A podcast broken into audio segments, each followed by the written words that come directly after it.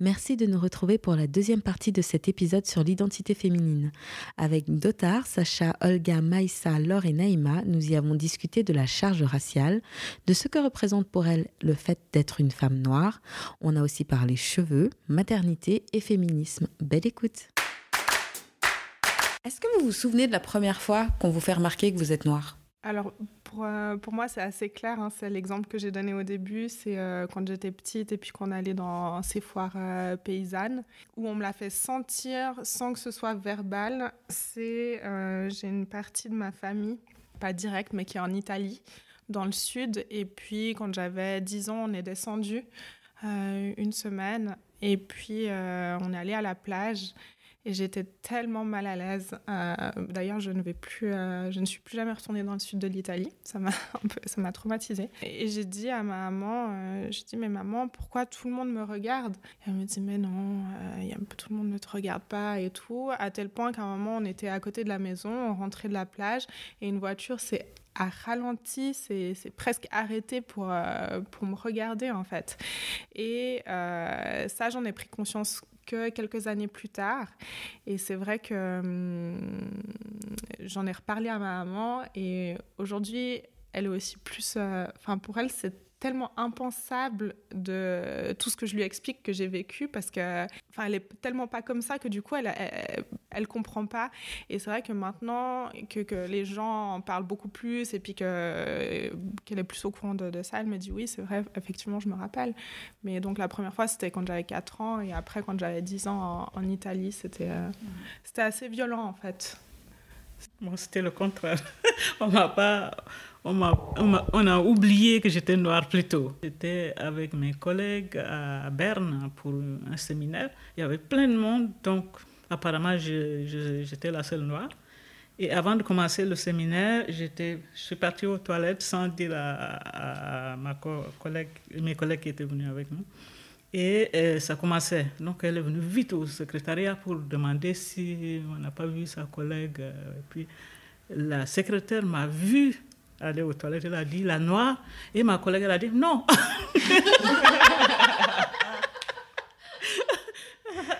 elle, a dit non avant de réaliser que je... Alors quand je suis venue, j'ai fait, je lui ai montré, j'ai dit mais regarde, je suis vraiment noire. Donc elle a dit oui, mais ça c'est des détails, on y va maintenant. Donc, donc ça, ça dépend de... voilà. Non, c'est moi qui me revendiquais tout le temps que voilà, je suis noire.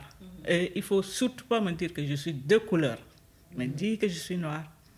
Moi, c'est intéressant cette question parce que je la prendrais euh, dans un autre sens, dans le sens où je n'avais jamais réalisé que j'étais noire parce que quand voilà, tu es petit au Tchad, euh, bah, tout le monde a la même couleur. Donc pour moi, même, même dans mon imagination, je ne savais même pas qu'il y avait d'autres euh, d'autres couleurs. Et puis je me, je me souviens quand on est arrivé la première fois en Suisse, à Genève, à l'aéroport, où euh, bah, tout d'un coup, tout le monde était blanc, en fait. Donc, euh, c'est là où j'ai réalisé que tout le monde était blanc, pas que j'étais noire. Et du coup, je me suis dit, mais qu'est-ce qui se passe?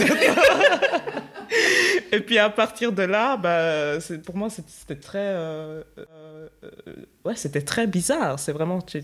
Et en fait, maintenant, avec du, recul, je me dis, mais en fait, c'est comme ça que les blancs se sentent, en fait, quand tu es en quand, tu sens que tu peux être toi-même, mhm. euh, ce sentiment que j'avais au Tchad, où je, bah, je suis mhm. juste moi, bah, je me dis que c'est le sentiment que les Blancs ont ici, quand tu es en majorité. Et du coup, euh, bah, maintenant, après, bah, voilà, je l'ai quand même remarqué à, travers les toutes premières remarques quand tu es à l'école, tu as la couleur du caca, etc. Machin.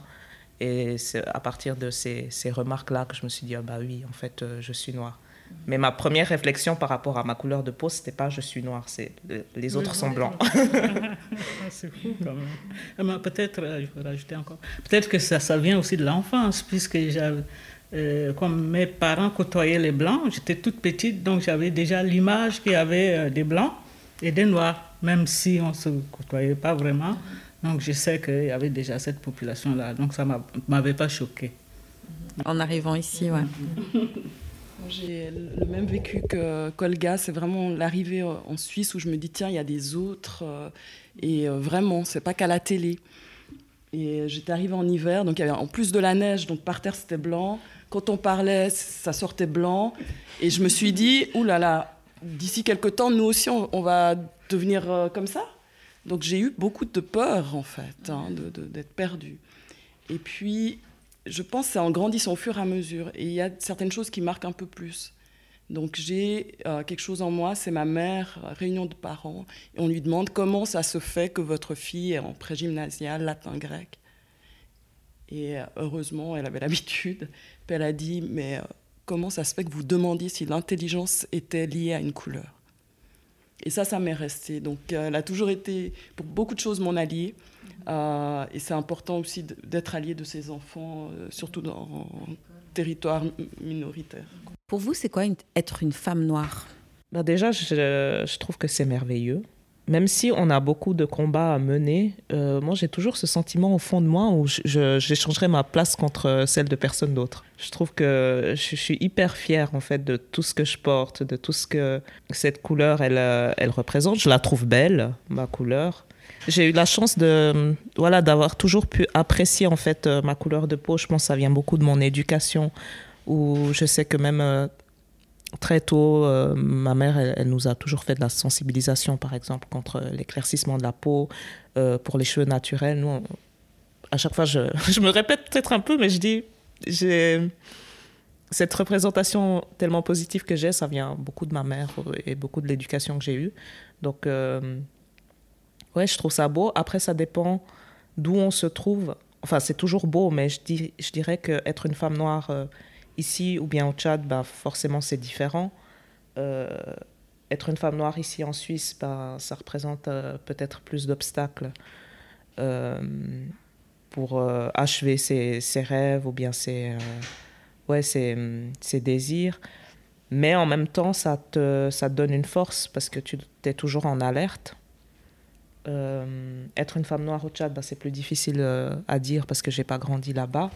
Mais quand je vois mes tantes euh, au Tchad, bah, j'ai l'impression aussi qu'elles sont très fortes, qu'elles euh, qu'elles aiment qui elles sont. Et puis, euh, après, je ne parle pas au nom de toutes les femmes noires. Donc, voilà ce que je peux dire. Bah, en tout cas, pour moi, je vois que plus j'avance, plus je suis fière d'être une femme noire. Ça, c'était pas évident il y a quelques années. Donc, vraiment, je suis, je suis très fière d'être une femme noire. Et puis, on est, euh, enfin en tout cas moi je suis tout le temps en questionnement de comment euh, le communiquer, comment euh, sensibiliser les gens aussi. Donc, donc voilà, pour moi, il faut continuer en tout cas à faire ce genre de, contenu et il faut être fier en tout cas de, de ce qu'on représente. Alors je vais commencer par qu'est-ce que c'est qu'être noir déjà simplement, homme ou femme? Pour moi, c'est euh, avoir un immense héritage qui comprend euh, toute la Terre. Oui, je revendique en tant que femme euh, métissée culturellement et génétiquement. ça me permet d'avoir une certaine ouverture d'esprit et une disponibilité à l'autre et surtout à mon héritage, à mon histoire. Donc pour moi, c'est quelque chose qui est extrêmement important. Euh, je me sens euh, un maillon en fait euh, aussi de cette histoire. J'essaie de transmettre ça à mes enfants.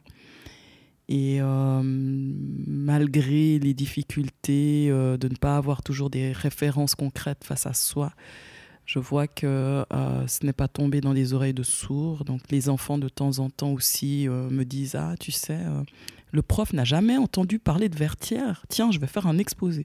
Ah mais oui, vas-y, fais un exposé sur Vertière. Ou euh, ah mais euh, ils savaient pas que Haïti avait pris leur indépendance euh, avant l'abolition de l'esclavage. J'ai ah bon? Alors vas-y. Donc c'est des petites choses qu'on récolte beaucoup plus tardivement quand les enfants sont plus grands ou bien simplement leur curiosité par rapport aux autres. Euh, femme vient après, je ne me revendique pas femme, je suis pour ce que je suis, c'est-à-dire je me considère comme une femme, mais euh, ce n'est pas ce que je mets d'abord en avant. Ce que je, pourquoi je lutte, je pense, c'est d'abord euh, être héritière de, de, cette histoire un peu comme ce qui s'est déjà dit, moi je suis aussi fière d'être une femme noire, je trouve que c'est beau aussi. Enfin, après je parle de ma, mon point de vue par rapport au fait que ben, du coup on est en Suisse et que je pense que ça dépend où on est, mais on va dire personnellement pour moi, être une femme noire, du coup, je m'identifie à une femme noire en Suisse, pour ma part. Ben, en même temps, c'est hyper beau parce que du coup, ça nous amène à toujours être en... Enfin, moi, en tout cas, ça m'amène à toujours être en réflexion, ça m'amène à voir le monde peut-être différemment, avec des cultures différentes, mais tout en m'adaptant. Enfin, je trouve quand même que c'est assez riche d'être une femme noire dans un pays où c'est majoritairement blanc même si ça amène beaucoup d'obstacles et il y a beaucoup de difficultés, et puis que, comme je dis, professionnellement, enfin partout, en termes d'études, enfin, on a toujours quand même l'impression de. Enfin, pas la pression. enfin, moi, j'ai toujours dû faire plus, plus réviser, plus euh, mettre en avant euh, mes compétences, euh, prouver que, que je peux y arriver. Donc, je dirais, c'est plus. les obstacles, ils viennent plus dans ce qu'on nous laisse faire parce qu'on peut. Oui, ce qu'on nous laisse faire et le fait, par exemple, que j'aille à l'université, bah, c'est toujours un peu remis en cause. Le fait que j'ai mon master, que je sois psychologue. Ah bon? T'es psychologue? Ben oui. Mais par rapport. Parce que j'ai 26 ans, j'ai fini assez rapidement et tout, mais c'est plus dans, ces, dans des circonstances comme ça, professionnelles ou quoi, ou là où je dirais les impacts négatifs d'être une femme noire en Suisse mais que ça permet quand même de... Enfin, moi, ça m'a donné une certaine force d'aller jusqu'au bout de ce que je veux, parce que je me dis, peu importe euh, les préjugés, les stéréotypes, les jugements, je vais arriver où je veux. Et du coup, ça me donne quand même une détermination que je suis contente d'avoir au quotidien. nous, on est contente d'avoir une, psychologue noire. Justement, c'est aussi quelque chose euh, qui, des fois, nous manque, d'avoir du personnel hospitalier euh, dans les soins, euh, qui soit noir et qui puisse nous comprendre, comprendre ce qu'on vit. Et donc, on, on, donnera ton nom. et pour toi, être une femme noire ou métisse, en fait, parce que finalement, comment toi, tu te considères? Alors, je me suis jamais considérée blanche. je me suis considérée métisse tant par le mélange de culture que par la teinte de ma peau. Et puis aujourd'hui, je me considère noire parce que je sais pas pourquoi en fait, mais euh, c'est comme ça. Enfin, aujourd'hui, je, en termes, enfin, physiquement, hein, euh, je suis noire. Je pense qu'à partir du moment où il y a un mélange de culture, culture, on est métissé au niveau des, cultures. Euh, je suis très fière. J'admire énormément les femmes noires. J'ai vraiment, vraiment beaucoup d'admiration pour les femmes noires euh, parce que déjà, on est entre guillemets euh, le sexe faible. Donc, en tant que femme, il y a déjà beaucoup de combats qu'on doit mener. Et en plus, à ça, quand on rajoute la couleur de peau, c'est d'autant plus difficile. Et euh, j'entends les récits des mamans voilà, dans nos pays d'origine et, et, je suis en totale admiration de la force, la détermination, du dévouement qu'elles ont, euh, comme toute femme peut l'avoir ou toute mère, mais passer au-delà en plus d'autres de, problèmes complexes. Euh, ouais, je, je, suis très fière. Et pour toi, être une femme noire, c'est quoi? Euh, Être une femme noire, c'est comme la vie. Donc la vie est un combat. Et nous, les femmes noires, en tout cas celles de ma génération, la plupart que je connaisse, euh, non seulement on combat ici, mais on fait survivre aussi nos familles qui sont restées au, pays. Donc une femme noire, c'est un perpétuel combat. Euh, bon, ma fille devrait le savoir. Moi, je suis l'aînée de, de, famille de neuf, enfants. Je suis l'aînée, donc euh, mes parents décèdent très jeunes. Je dois m'occuper de toute la famille, plus mes enfants, plus les cousins et cousines, plus, euh, voilà, plus, plus, plus. Donc, il faut, il faut avoir vraiment de, des sereins pour supporter tout ça. Et presque toutes les femmes tchadiennes vivant ici étaient dans la même situation que moi et elles tiennent bon? Et nous tenons bon pas pour nous, mais pour nos enfants et notre famille restée là-bas. Ce que l'homme tchadien n'arrive pas toujours. Très, très, très peu arrive. Donc je ne changerai pas ma place contre qui que ce soit. Je, je, suis fière de ce que je fais, même si c'est difficile, justement. Mais voilà, j'admire les femmes noires, moi y compris. Et tu as bien raison. Euh, justement, tout à l'heure, on parlait des cheveux. Euh, quel était votre rapport aux cheveux enfant et aujourd'hui? Et peut-être aussi, peut-être pour toi, le rapport aux cheveux au pays et arrivé en Suisse? Moi, j'ai toujours, j'avais toujours les cheveux euh, tressés, sans, sans défriser, jusqu'à ce que j'arrive ici. Et je me retrouve avec trois filles, plus moi, tressées. Je n'avais pas les moyens, donc je devrais les tresser elles-mêmes. Et alors, je me suis mis à acheter des produits, les défrisants pour euh, les enfants. Je les défrise euh, pour, si je tresse une, et puis les autres, qu'elles aient les cheveux? un peu lisses. Pour, euh, c'est plutôt pour le soin, au fait. Et puis que je n'avais pas les moyens pour, pour euh, pour acheter des produits qu'il faut pour les, les, cheveux. Et en ce moment-là, je ne sais même pas s'il y avait ce produit adapté aux cheveux crépus. Mais moi, je porte volontiers. Ben, je suis là, comme vous voyez, ça fait peut-être 10 ans que j'ai des cheveux euh, naturels et puis je mets plus de tresse. Je, reste comme ça. Donc, je, je tiens à ce que mes, mes cheveux restent naturels.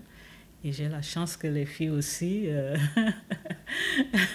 elles, euh, elles, laissent leurs cheveux, cheveux naturels. C'est notre identité, je trouve. Bon, j'aimerais rajouter qu'on est, on est quand même passé par plusieurs phases. Euh, c'est vrai, moi je me souviens, on était trois filles, donc c'était les week-ends à s'asseoir 15 heures pour ma mère, pour, pour nous faire les cheveux et tout. Il n'y avait pas des produits adaptés. Pour elle, c'était plus simple de nous bah, nous défriser les cheveux, ça facilitait la coupe et tout. Et euh, moi, mon rapport, il a aussi changé ben, au contact euh, avec les autres, avec mes copines de classe, quand tu vois les, les cheveux lisses euh, à la télé et tout. Donc j'ai eu une phase où j'avais eu envie d'avoir des, des, cheveux lisses. J'avais essayé les tissages, mais ça m'allait pas. Puis après, j'ai eu une autre phase où bah, j'étais beaucoup dans cette culture Rastafari, le reggae. C'est vraiment une musique que j'aimais beaucoup. Donc là, à partir de ce moment, j'ai commencé à faire. Euh, j'ai eu une phase où j'avais des, des, dreads. Et puis, c'est drôle parce que je me dis que c'est pas mal par les cheveux aussi que je suis arrivée dans le militantisme, par, les cheveux et la musique. Parce que moi, je suis une euh, très, très grande fan euh, de rap français, de reggae. Et il y avait des thématiques qui, qui, me questionnaient, notamment les cheveux. Et je me souviens que, bah, en m'intéressant à toutes ces, ces, histoires de cheveux, de revenir au naturel, quand il y a eu l'époque de, des chaînes YouTube, j'ai commencé à voir des, des YouTubeuses voilà, qui donnent des, euh, des astuces pour les cheveux naturels. Et c'est grâce à ces vidéos YouTube que j'ai élargi euh, encore plus mes réflexions sur les questions de racisme, d'identité. Donc c'est pas si anodin que ça. Le cheveu, c'est quand même euh, très politique. Mais en même temps, je trouve que chacun devrait être libre de porter ses cheveux comme il le souhaite euh, tant que c'est pas euh, aussi dangereux pour la santé. Mais on sait en même temps qu'ici, c'est plus simple d'être accepté euh, avec des cheveux qu'on considère comme lisses. Je me souviens de certains épisodes, quand même professionnellement, où c'est compliqué, où tu sais pas comment tu vas te présenter à un entretien. Donc, c'est c'est pas anodin. Bien sûr, c'est pas, ça fait pas tout, mais des fois, ça peut quand même un peu saper sa, sa, confiance en soi si on n'accepte pas ses cheveux. Alors, le rapport aux cheveux est euh, très riche, hein, je dirais. Euh, moi, j'ai des cheveux qui étaient très euh, secs, très durs, d'après ce qu'on m'a raconté. Et c'est ce que j'avais intégré, que mes cheveux étaient très durs. C'était la maille de fer pour nettoyer les casseroles. Et euh, j'ai grandi un peu avec ça. Mais en même temps, ben, on se coiffait, on mettait des barrettes, des rubans, euh, on me faisait jolie pour aller à l'école. Je me suis sentie vraiment bizarre ou étrange. C'est à partir du moment où il y a eu des comparaisons avec euh, des animaux, où on mettait mes, les doigts dans, dans mes cheveux, où on, faisait des remarques, oui, mais toi, tes cheveux, ils tiennent comme ci, ils tiennent comme ça. Et euh, là, je me suis dit, tiens, c'est vraiment bizarre, en fait. Euh, mes cheveux sont étranges. Alors, je suis passée par des tresses, des, des rajouts. J'ai fait quelques défrisages, mais j'ai jamais été très, très défrisage. Moi, j'ai préféré les tresses. des gros stress. j'ai eu la tentation d'avoir des cheveux naturels et de faire des, des rastas, ce qu'on m'a toujours refusé. C'était mal vu en fait, donc il fallait soit être tressé, soit avoir un défrisage. Et j'ai eu une première phase où j'ai coupé tout court mes cheveux.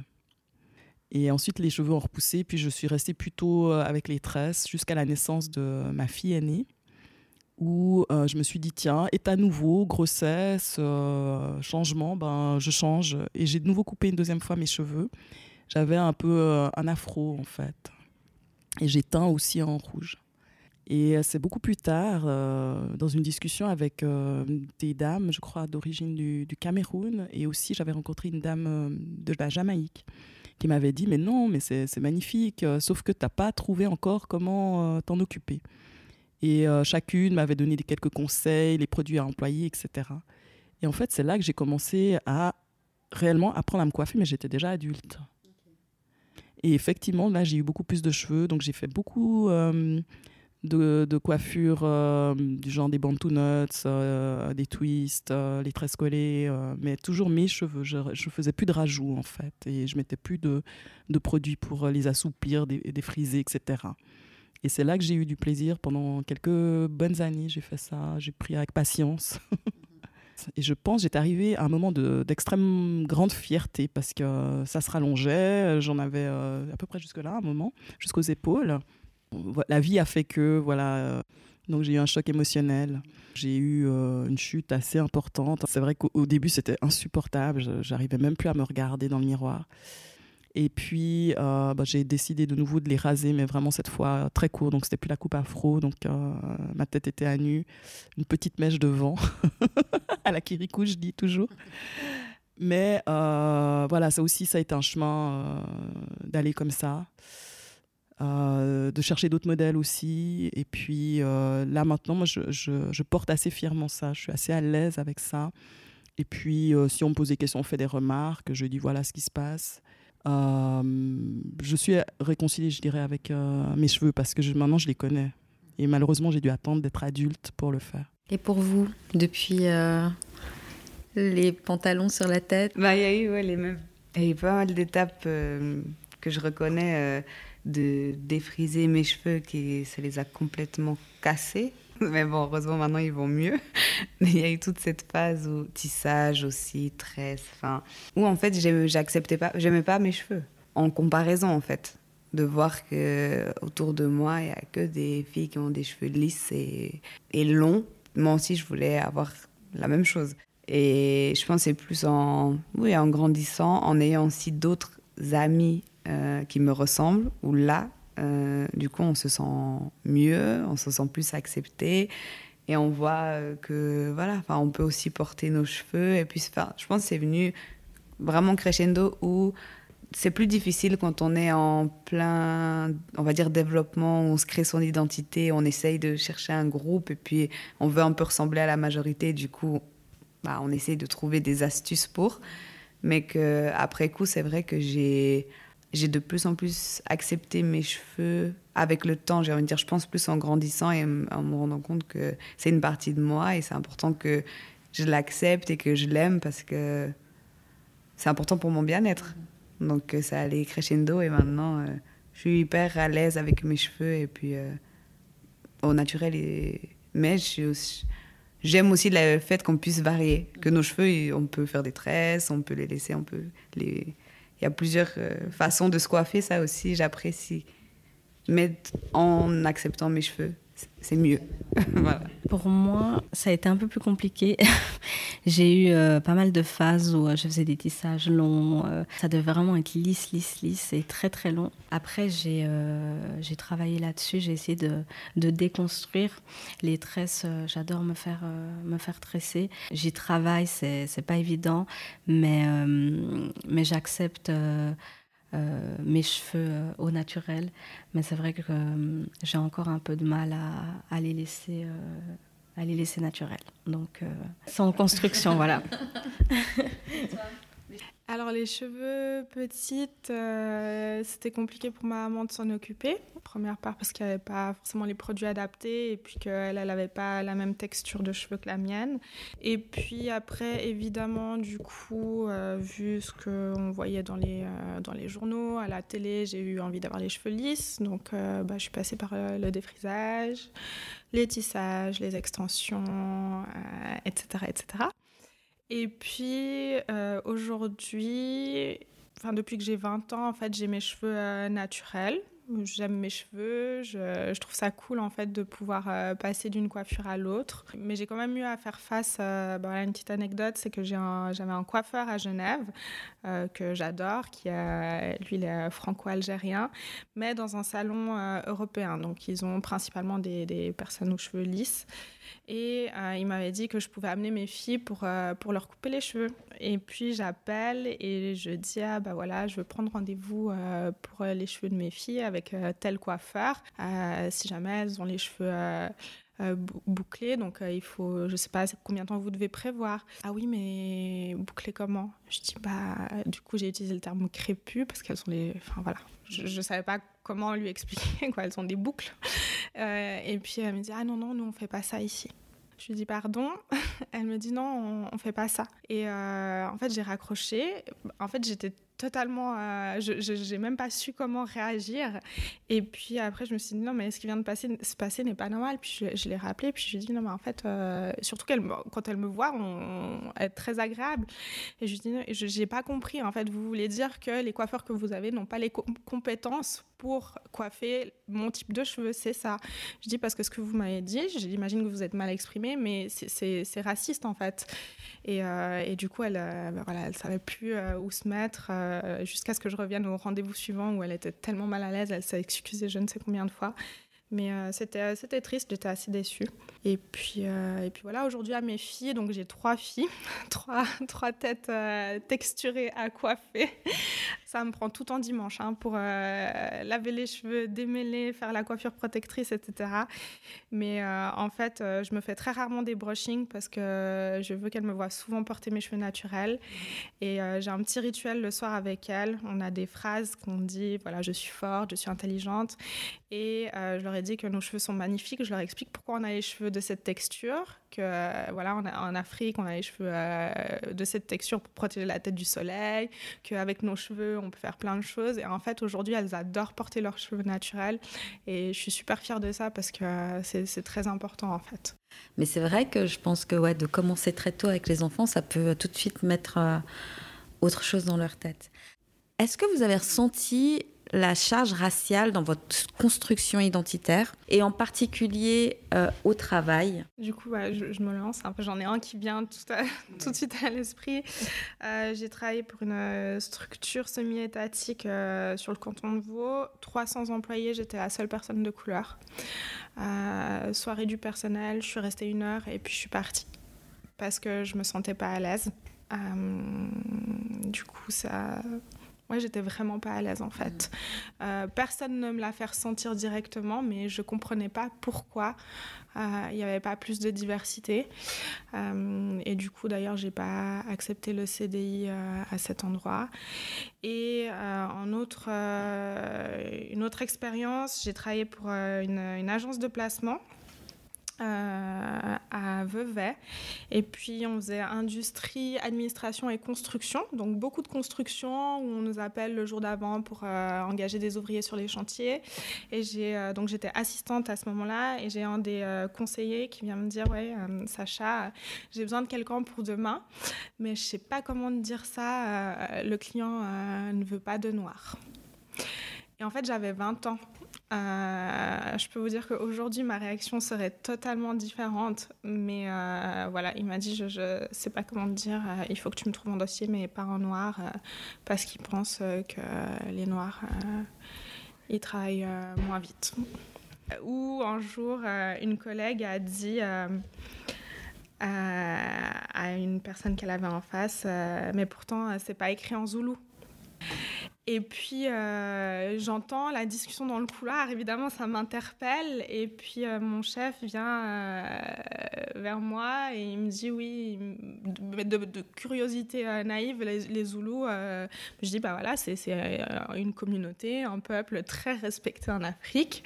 et puis, je dis à ma collègue, je dis, j'ai entendu ce que tu as dit. Si tu avais dit ça, je peux te dire que moi, je serais montée voir ton chef et, et que ça ne se serait pas passé. Je dis parce qu'ils ont, euh, ils ont un système, ils ont leur manière de communiquer. C'est pas parce que toi tu ne le comprends pas que d'autres ne le comprennent pas. Donc oui, je comprends que la personne que tu avais en face t'es traitée traité de raciste en fait. Et euh, elle comprenait pas. Donc euh, voilà les, les, quelques les expériences qui me viennent euh, comme ça spontanément à l'esprit. Ouais, après, c'est fou parce que moi, j'étais en train de penser à pendant des années où on a beaucoup dit aussi, mais je parle pas chinois. Et en fait, sans se enfin, moi, je sais que j'ai certainement dû le dire, euh, que je l'ai beaucoup entendu, mais tu sais, sans se rendre compte que, en fait, c'est super raciste. Et euh, ouais. Mais effectivement, je, je, je comprends qu'elle ne comprenait pas, même si, en fait, elle aurait dû comprendre. Mais je, je vois totalement euh, ce qu'elle ne comprenait pas, malheureusement. j'ai travaillé aussi un moment dans l'administration d'un centre d'horlogerie qui fabrique des cadrans. Et j'ai justement entendu ça parce que les ouvriers euh, sont, étaient à l'île Maurice. Et nous, on est à l'administration, ils font tout là-bas, ils envoient juste les, les. Nous, on reçoit que les, euh, sous impression ce qu'ils font là-bas. Et à chaque, chaque année, les ouvriers viennent quand même en Suisse pour être formés. Et à chaque fois, j'entends le chef dans la salle qui dit, mais vous voulez que je parle en quelle langue? Vous voulez que je parle en quelle langue? Et, il criait sur, sur, les ouvriers. Déjà, ça, je n'avais pas du tout encaissé. Et nous, les employés, on avait droit à un, une fort, un, fort rabais sur euh, les cadrans, les, les, montres de, de, nos fournisseurs. Du genre, euh, montre de 1000 francs, nous, on peut même acheter à 200 francs. Et quand le, catalogue est arrivé et qu'on devrait choisir, euh, ils mettent aussi en vidéo les ouvriers de, de l'île Maurice pour qu'ils choisissent. Et le même, ils, ils, achètent avec le même prix que nous, alors que leur salaire là-bas, c'est entre 200 et 300 francs par mois. Et maintenant, je me suis dit que j'ai une très bonne idée. J'ai dit au chef que euh, on peut nous employer d'ici euh, partager les frais de, de, montres euh, que les autres, les ouvriers de l'île Maurice achètent. Nous, on prend en charge environ 60% de leurs charges, on partage entre nous. Et comme ça, ça, ça peut. Voilà, un peu, parce qu'ils n'ont pas un bon salaire. Et le chef, il m'a complètement dit Mais nous ne sommes pas au social ici.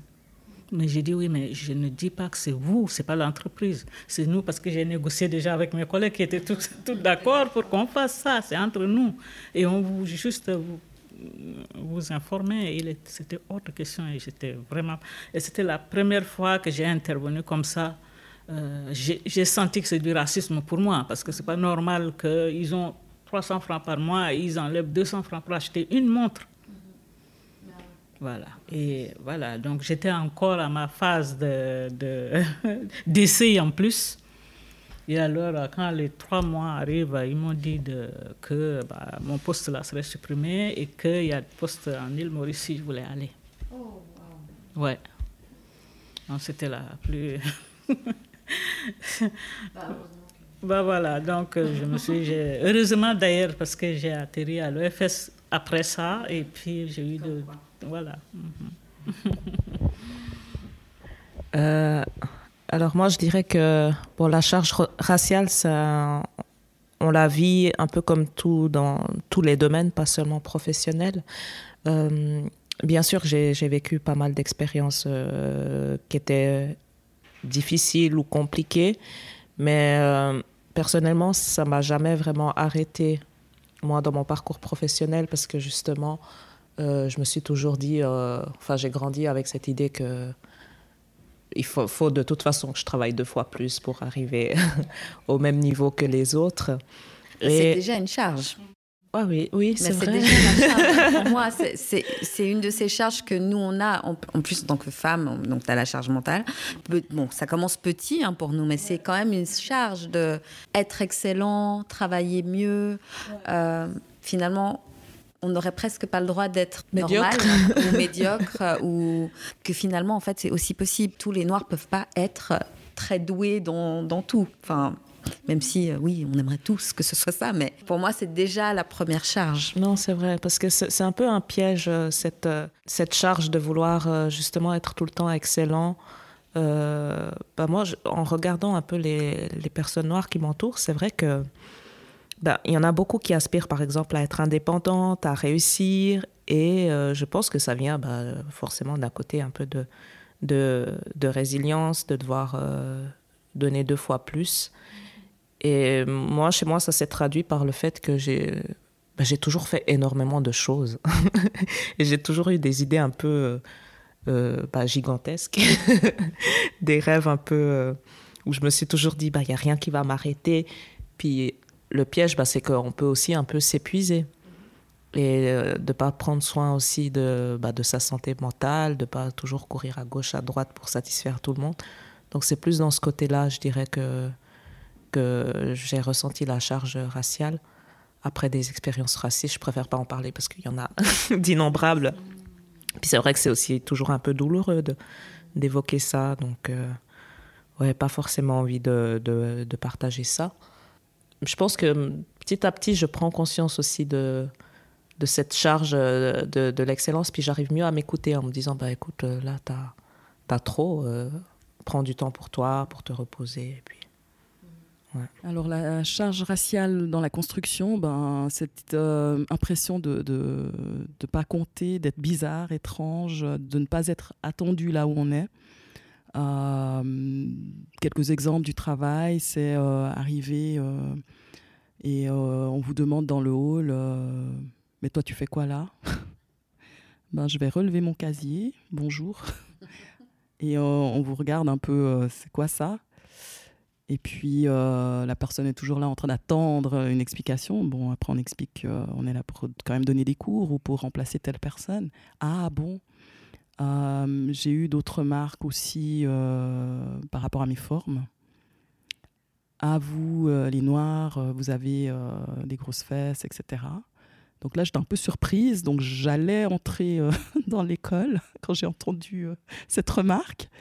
Et puis, j'ai dit, bah, il faut aussi regarder les autres parce que ils ont aussi des grosses fesses. Et la personne m'a dit oui, mais chez vous, euh, j'ai dit mais chez vous aussi il y a de la génétique et il faut aussi regarder. Alors peut-être que les personnes que toi tu fréquentes ont des formes qui, que tu estimes ne sont pas assez généreuses. Euh, mais si tu regardes bien, tous les noirs n'ont pas des grosses fesses et tous les blancs n'ont pas peu de fesses. euh, il y a aussi euh, le fait d'attendre pour un rendez-vous et la personne qui doit euh, vous recevoir ne vous salue pas parce qu'elle ne s'attend pas à vous voir. Donc on fait entrer euh, les autres en disant bonjour et puis vous on vous regarde du genre vous faites quoi là? Donc moi j'entre aussi et jusqu'à présent même entrée on, ne vous dit rien. Ça c'était une des, des, claques que j'ai eues une fois et c'est quand on était tous assis autour de la table la personne qui nous avait accueillis en fait pour entrer euh, me fixait toujours en se demandant c'est qui cette, dame quoi. Et donc chacun à son tour s'est présenté et puis ensuite ça a été euh, mon tour et puis euh, cette personne a bégayé quelques excuses. Ah bah ah je savais pas ah pardon. Et je me suis dit mais qu'on sache ou qu'on ne sache pas, je veux dire on attend tous pour la même chose. La moindre des choses c'est dire bonjour si on a une hésitation est-ce que je peux avoir votre nom ou est-ce que vous attendez pour quelque chose? Et je me suis dit, voilà, invisible, euh, pas attendu, pas accueilli, alors que c'est moi qui euh, tenais ce jour-là en plus le rapport. Euh, il y a d'autres exemples hein, qu'on peut donner. C'est aller passer son examen à l'université et le juré dit carrément à la fin de la soutenance, quand je vous ai vu entrer dans la salle, je réfléchissais au dossier que j'avais lu et franchement, je m'attendais à entendre des choses abracadabresques. J'ai dit pardon? Oui, je m'attendais pas à vous voir. Et puis il insiste à vous voir. Et là, mon professeur, heureusement, a coupé court et il a dit voilà, moi je donne tel résultat à Madame Dieudonné et vous, quel est votre résultat? Parce que moi, je ne suis pas là pour écouter des choses abracadabresques. Il m'a dit, moi, des gens qui se comportent comme ça, je les arrête tout de suite. Je ne supporte pas ce genre de dénigrement. Donc voilà, des histoires comme ça, il y en a beaucoup. Professionnellement, pour ma part, j'ai bah c'est toujours en fait ça, hein, ce truc de ce hum, sentiment de devoir euh, exceller, de devoir tout faire parfait, de, de ne faire aucune erreur. Enfin, en fait, je me dis toujours, il faut que tu fasses tout comme il faut, parce que le moindre truc, on... enfin, comme si en fait je devais comme ouais, de prouver ma place, de prouver que je peux le faire, et puis euh, je pense que c'est ça, ce constant, parce que je pense qu'en soi mine de rien, on a quand même dans la tête, enfin moi pour le coup, assez jeune, de ma mère ou même d'autres amis, de parents d'amis, cette phrase de tu vas toujours devoir faire deux fois plus. Donc ça quand même c'est hyper intériorisé depuis super jeune. Donc je pense que du coup ça influence même avant même de rentrer dans le mode professionnel, on a déjà cette pression de il faut que je, fasse mm. plus. Oui, il y avait à note égale, c'est pas à toi qu'on donnera le poste. Voilà, exactement. Mais en même temps, c'est méga pression. Et, puis il y a même la pression pour les autres, dans le sens où si tu es à un certain poste, euh, si, si tu n'as pas le droit de euh, d'échouer parce que tu te dis euh, après moi ils vont plus engager de noirs. moi je me suis des fois dit ça et c'est grave quand même. Et tu te dis mais en fait euh, en fait on porte tout, tout le tout le pas noir ça. sur nos, épaules alors que en fait et puis moi j'ai déjà aussi des fois entendu d'histoires de dans certaines entreprises où où il y a des personnes blanches aussi qui ont dit oui, mais nous, une fois, on a eu une expérience avec une personne noire, ça s'est mal passé, donc maintenant plus. Puis tu te dis, mais mais, mais comment Enfin, quand tu engages une personne blanche, tu n'as pas cette réflexion-là. Tu prends la personne pour euh, ses compétences, pour ce qu'elle est. Et puis nous-mêmes, des fois, on, a tendance, bon, maintenant j'ai pris conscience de ça, donc j'arrive un peu à, me distancier de ça. Mais vraiment, euh, pendant longtemps, c'était euh, il faut pas que je fasse de bêtises ou d'erreurs. Mais déjà depuis l'enfance, sinon, ben, tu vas fermer la porte à, tous les noirs derrière toi. J'ai vécu pareil, du coup, en étant euh, chargée de recrutement pour euh, des entreprises, quand j'avais des, des, candidats noirs euh, que je présentais. Je me disais, bon, pourvu que. Enfin, c'est vrai, je, je, me mettais une pression enfin, indirecte et je sais pas pourquoi, pourvu qu'ils foirent pas, parce qu'après, du coup, ils vont se dire que c'est parce qu'il est noir et puis parce que moi, je suis noire aussi. Et c'est vrai que même à ce poste, du coup, je me suis posé plein de fois la question et aussi par rapport au, euh, à l'accent. Mhm.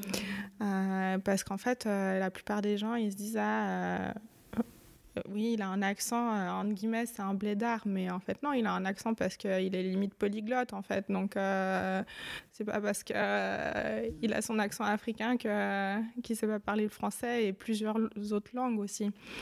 Donc. Ouais. c'est vrai. Hein. Et puis, on ne se rend même pas compte, nous qui sommes dedans aussi. Moi, à chaque fois qu'on a un stagiaire euh, d'origine africaine, je lui dis clairement, je dis, tu n'as pas droit à l'erreur.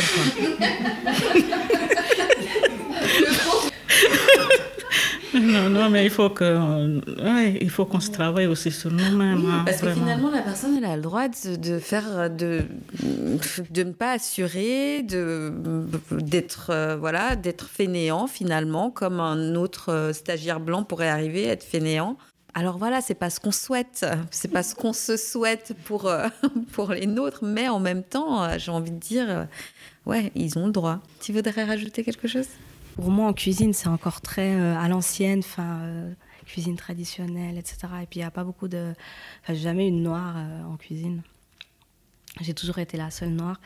Puis, je me souviens une fois, j'étais en apprentissage, puis mon chef, il, m'a dit Ouais, mais à part ça, si tu envoies ton, ton CV, il faut que tu mettes une photo. J'ai dit Oui, mais ça, je sais que je dois mettre une photo. Puis, il m'a dit Non, mais parce qu'il faut qu'il sache que, que tu es noire, quoi. Donc, j'avais genre 16 ans, du coup. J'étais là, mais qu'est-ce que je dois faire? Enfin, Est-ce qu'il va m'accepter? Euh, enfin, Ou euh, je sais pas, euh, est-ce que il va m'observer pendant que je travaille? Enfin, je m'étais posé plein de questions. Puis aussi, moi, ce qui me dérange beaucoup dans la, cuisine, c'est cuisine africaine. Enfin, c'est pas la cuisine africaine. Dans la cuisine africaine, il y a plein d'autres et ça, c'est le poulet, le riz. Tout le temps, j'entends ça. Ou des, des, gens qui me disent Ah, mais du coup, euh, euh, tu cuisines africain chez toi, mais du coup, c'est hyper épicé, etc. Puis, ben. Je trouve qu'on banalise beaucoup trop, euh, en tout cas, enfin moi comme je suis dans la cuisine, cet aspect-là et c'est fatigant de répéter qu'il y a plusieurs cultures en fait, et puis il y a plusieurs façons de cuisiner. C'est pas que du riz, du piment et du poulet. Oui, alors le piment, ça, euh, ça, ça, vient beaucoup. Hein. Euh. Euh, aujourd'hui, comment vous vous sentez dans votre féminité et est-ce que c'est un positionnement qui a changé avec le temps? Je pense ma place, je l'ai trouvée parce que j'avais des femmes autour de moi, j'en ai eu beaucoup. Il y avait comme une espèce de, de, de soutien féminin. je les remercie d'ailleurs, hein, elles sont toujours plus ou moins là autour de moi. Et euh, le fait d'être maman, en fait, d'avoir une petite fille aussi. Parce que peut-être qu'avant, je pouvais avec légèreté dire euh, non, je veux pas comme ci, je veux pas comme ça. Mais euh, le fait d'avoir une fille faisait que je réfléchissais aussi à qu'est-ce que je voulais lui transmettre, comment je voulais qu'elle se sente en tant que fille. Et je voulais surtout qu'elle puisse être fière d'être une fille, qu'elle se sente pas limitée, frustrée, un peu comme moi je m'étais sentie. Donc c'est vrai que je pense que ça m'a aidé à me définir en tant que femme, de devoir élever euh, des filles. Alors oui, moi ça a changé depuis l'adolescence, j'espère. Euh, c'est vrai qu'adolescente, bah, j'ai voulu jouer le jeu un, temps. Je me souviens euh, où je portais des, des, hauts talons et tout, machin, quand j'allais en soirée. et maintenant, je privilégie plus le, bah, me sentir bien avec ma, ma féminité, euh, avoir ma propre définition en fait de, de, la féminité. Il y a des choses que, que je peux trouver très euh, féminin et puis d'autres pas du tout. Et puis c'est vrai que moi, il y a aussi, bon, par rapport aussi à tout, toute ma, ma, curiosité et hum, toutes les lectures aussi que je fais en lien avec le, le féminisme, déjà j'ai aussi changé ma perception de, du genre. Donc c'est vrai que le spectre euh, du genre chez moi. Enfin, je le définis pas simplement entre hommes et femmes. Il y a aussi, euh, voilà, plusieurs, euh, plusieurs genres, plusieurs manières de sentir femme ou de ou de pas se rattacher non plus à un genre. Donc, c'est devenu moins important pour moi que ça l'était à une époque. Mais par contre, prendre soin de moi, ça, c'est devenu plus important. Donc, de m'accorder des temps pour ouais, pour faire ce, que, ce qui me fait du bien plutôt. Et, mais qu'importe si c'est se faire du vernis, euh, manicure ou bien euh, euh, faire de la boxe, pour moi les, les deux ça peut être féminin en fait. Tu as des secrets de beauté à nous Le beurre de karité. Parce que nous, on a, on a du beurre de karité qui est d'excellente qualité, qui vient du Tchad. Et puis, bah, après avoir pris une douche, de juste se mettre du beurre de karité, bon déjà c'est bien pour la peau, euh, mais en fait ça, je me suis rendu compte que c'était aussi comme un massage finalement. fait de, moi j'aime bien ce moment où je sors de la douche puis que je me mets du beurre de karité et tout. Après il y a la peau qui brille. ça j'aime beaucoup. C'est simple, mais pour moi c'est aussi un, rituel euh, de féminité, mais qui peut aussi, enfin les garçons ils peuvent très bien le faire, mais ça, je dirais que mon, ma féminité a plus glissé dans le sens de, bien-être, en fait. Oui, ça a changé, c'est vrai, moi, quand je suis arrivée. Mais c'est plutôt le temps, le temps de, de m'occuper de moi qui me manquait quand je suis arrivée en Suisse, parce que mes priorités étaient ailleurs. Mes enfants, ma formation, trouver du travail. Et, et après, euh, quand je me rends compte que j'ai un tout petit peu de temps, et je me vois aussi vieillir, donc il faut que je m'occupe un peu mieux de moi. Donc c'est par rapport à voilà, le, euh, temps et, et, les moyens. Donc maintenant, je m'habille spécialement en africain en, en, été parce que je, je n'ai pas de complexe pour être africain. Je dois l'afficher. Celui, celui qui ne veut pas, bon, c'est son problème. Donc je m'habille souvent même deux fois pour aller au bureau, je m'habille en africain. Et puis, quand je peux pas, en, en, hiver, c'est clair qu'on ne peut pas porter ces habits-là que j'ai actuellement, la robe robe qu'on appelle kaba, on ne peut pas porter en hiver, donc je, je m'habille en jean simple et autre, mais je, je, prends beaucoup soin de moi avec mon beurre de karité du Tchad, avec mon huile de moringa du Tchad. Euh, je ne cherche plus à chercher des produits, qu'est-ce qui, te, qu'est-ce qui te va ou pas, qu'est-ce qui va avec ta peau? Déjà, pour trouver un dermatologue, une dermatologue qui, qui, qui convient à notre peau, c'est difficile. Donc, je me suis dit, si... Euh, il y en a un à Genève, il paraît, qui est super. Ah, et qui est, euh, ben, je pense, d'origine africaine.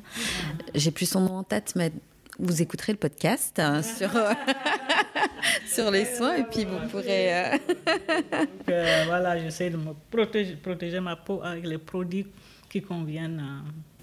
Oui, puis en plus, les produits de chez soi finalement. Voilà, chez soi. Donc c'est parfait. Hum, je dirais. Je suis assez d'accord avec le prendre soin de soi et le bien-être. Oui, vraiment m'écouter, prendre soin de moi, pour faire des soins pour mon visage, ma peau, mon corps. Enfin, c'est tous des petits moments là où, pour moi, c'est là où, on va dire, j'exprime ma féminité, je, peux dire. Si je suis un peu les codes de féminité, enfin, j'avais beaucoup de pression externe, en mode, bah, tu dois ressembler à tel modèle pour être une considérée comme être féminine. Je pense qu'en grandissant aussi, je me suis rendu compte que bah, y a plein de féminités différentes et qu'on peut être féminine de tellement de façons et euh, du coup euh, être plus euh, on va dire aligné avec moi-même de ça m'a fait penser l'histoire des talons parce que je déteste porter des talons et, du coup à me dire mais en soi tu peux très bien être féminine belle voilà en basket. Tout le temps en basket. Après des bottes voilà. Mais en fait je pense ma féminité je la vis plus librement maintenant et plus sincèrement ou avant, c'était plus, euh, je vais mettre ça ou je sais pas me par exemple le maquillage j'aime pas j'arrive pas ça m'énerve. Et du coup je me maquille plus depuis super longtemps. Mais euh, vers l'adolescence j'étais euh, un peu ouais j'étais sous la pression de être féminine c'est se maquiller avoir des talons être voilà être coiffée d'une certaine manière ou quoi et tu disais, tu as 25, 26 ans Ouais, ben, c'est quand même chouette que. Maintenant, la nouvelle génération comprend aussi plus tôt, j'ai l'impression. Vraiment, je pense qu'on évolue aussi beaucoup euh, par rapport à ça. Tu vois, finalement, même prendre soin de soi. Euh, je pense maintenant, il y a aussi des mamans qui prennent soin d'elles pendant qu'elles s'occupent des enfants. Euh, là, on avait ton exemple qui disait J'ai attendu qu'ils soient plus grands pour prendre soin de moi. J'avais pas le temps, mais c'est vrai que maintenant j'ai l'impression qu'on privilégie aussi de compartimenter un petit peu son temps euh, pour un peu avoir, euh, ouais, s'occuper de soi aussi.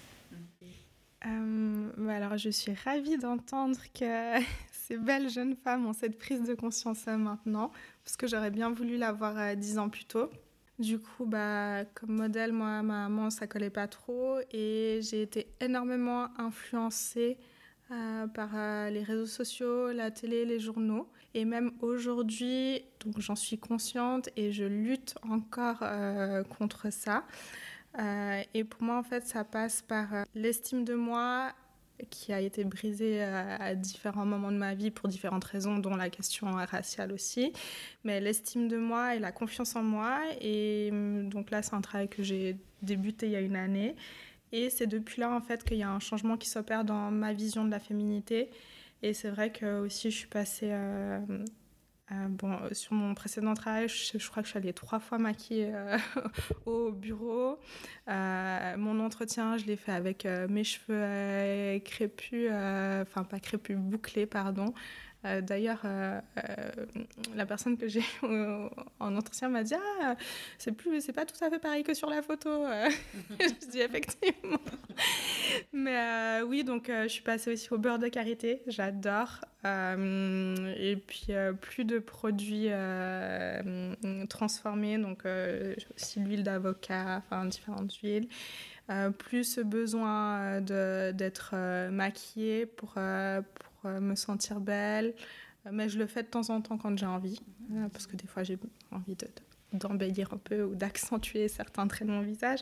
Mais euh, en fait, c'est un lien direct avec euh, la confiance en moi et ma manière de me percevoir. Euh, tu disais que tu as commencé un travail. J'ose te demander si c'est avec un professionnel. Mhm.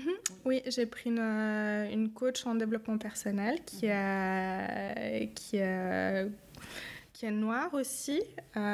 du coup, elle a J'hésitais en fait à aller. Euh, enfin, j'ai vraiment eu des problèmes identitaires qui pour moi étaient euh, assez profonds. Euh, je voulais pas aller chez un thérapeute parce que j'avais pas besoin de parler pour qu'on m'écoute. Hein. Euh, j'avais besoin qu'on me donne des réels outils en fait pour rediriger mes pensées et aider m'aider à aller plus loin. Et du coup, j'ai fait cet investissement sur moi il y a une année et ça porte ses fruits et je suis très contente. Euh, oui, je voulais aussi juste ajouter quelque chose. Euh, je me suis rendu compte aussi que euh, bah, par rapport à ma féminité, je l'exprime aussi plus en lien avec des pratiques qui viennent du Tchad parce que pour moi c'est aussi important de valoriser en fait mon origine, d'où je viens. Et puis bah, typiquement je m'intéresse aussi en fait à d'autres soins qui viennent pas forcément de l'Occident, je trouve qu'on a aussi beaucoup à apprendre. Et euh, bah, typiquement, euh, je sais qu'au Tchad, les femmes prennent euh, énormément de temps pour elles-mêmes, pour soigner leurs cheveux, pour soigner pas mal de choses. Puis à chaque fois, je me rends compte que je, mais je découvre énormément de choses aussi de cette culture. et j'essaye de, bah, de ramener ça aussi avec moi parce que c'est important. C'est vrai que quand on est euh, quand on a deux cultures, c'est pas facile toujours euh, de, ouais, de, de, comprendre totalement son identité. Et pour moi, c'est même si j'ai passé beaucoup plus de temps de ma vie ici, c'est important d'avoir des marqueurs euh, du Tchad. Donc, j'essaie de beaucoup me renseigner sur les pratiques cosmétiques ou de soins. C'est quelque chose que je suis en train de faire et puis que je découvre des fois avec étonnement des, des choses euh, super en fait. Et je me dis, il faut pas que ça se perde non plus. Parce qu'on vient aussi d'une tradition orale où y a beaucoup de choses qui se transmettent. Puis ça, c'est quelque chose que j'essaie de faire maintenant. Si je vais là, de poser des questions par rapport à ça aussi. Justement, je voulais vous parler un peu du désir d'enfant. Est-ce que pour vous, c'est une, c'était ou c'est une évidence euh, d'avoir des enfants? Je pose la question parce que, ben justement, on est dans une société où quand on est une femme, ben, c'est genre logique qu'on ait envie d'avoir des enfants, même si en fait il y a beaucoup de femmes qui n'en veulent pas. Mais en plus, quand on est une femme noire, c'est comme encore plus logique. Donc, je voulais savoir si le désir d'enfant pour vous, c'est quelque chose euh, qui est une évidence ou qui a été une évidence. Euh, toi, tu me disais que tu as commencé assez jeune. Euh, donc voilà, est-ce que c'est... Comment ça s'est passé? Pour moi, c'était une évidence. Hein. C'est, euh, quand on se marie, c'est pour faire des enfants, point final, au Tchad. Si euh, tu ne fais pas d'enfants, c'est, toi la femme qui est stérile. L'homme ira chercher. Donc, euh, à ce moment-là, il n'y a pas de, pas de discussion. donc, j'ai eu mes quatre enfants au Tchad. Et c'est sûr et certain que si j'étais resté au Tchad, j'en aurais peut-être beaucoup plus. Ok. Voilà. Ça, ce sera une différence, tu penses, que, qui est due du fait que tu es arrivé ici en mhm. Suisse? Voilà. Parce que arrivé en Suisse en voyant déjà le, la situation économique, euh, voilà. Et puis au Tchad, je, les enfants appartiennent à la communauté. Surtout que j'étais l'aîné, je suis l'aîné de la famille, le papa aussi. Donc on a nos mamans, nos en, tout cas nos deux parents, plus les tantes, les, les, les sœurs, les cousines qui s'en occupent. Donc moi j'ai eu mes quatre enfants, euh, tous quand j'étais encore au, lycée. Mais arrivé ici, c'était hors de question pour moi dans ma tête. Voilà. Au Tchad, je, au Tchad, je n'ai aucune chance de dire que stop. Ça, c'est l'homme qui décide. Voilà. Mais arrivé ici, bon, il y a le planning familial, que je ne suis pas obligée de demander la permission à un homme pour y aller. Donc c'est comme ça que je me suis dit, quatre, c'est vraiment suffisant pour ici, je n'en veux pas. Bon, c'est peut-être aussi le Tu as l'impression que ton, ton, ton, mari, il aurait voulu en avoir plus? Oui. Ok. Oui, Donc voilà. Et... Mais je comprends les gens qui ne veulent pas d'avoir d'enfants euh, aujourd'hui, je les comprends pratiquement.